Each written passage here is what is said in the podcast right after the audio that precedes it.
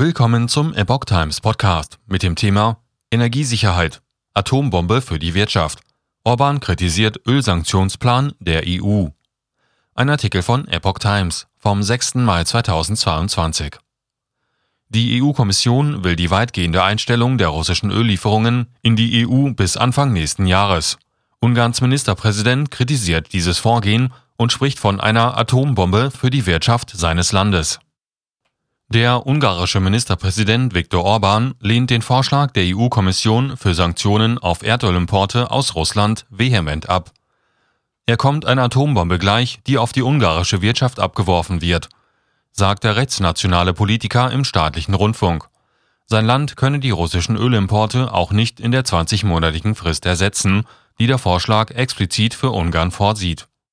Für die Umstellung auf Öl ohne russische Importe brauchen wir nach unseren eigenen Berechnungen fünf Jahre. Ein Aufschub von einem oder anderthalb Jahren bringt nichts, führte Orban weiter aus.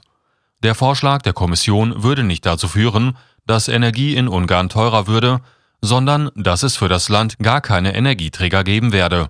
Deshalb sage ich, zurück an den Absender damit, so Orban.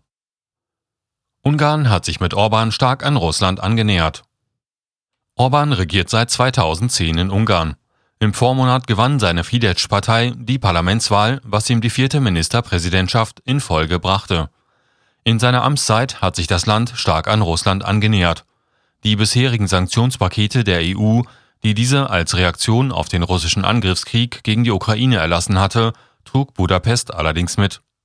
Doch schon damals sagten wir, dass es eine rote Linie gibt, die nicht überschritten werden darf. Das ist der Energiesektor sagte Orban in dem Rundfunkinterview. Ob gewollt oder ungewollt, habe die EU-Kommission mit ihrem Ölembargo-Plan die in dieser Situation entstandene Einheit Europas angegriffen, so Orban.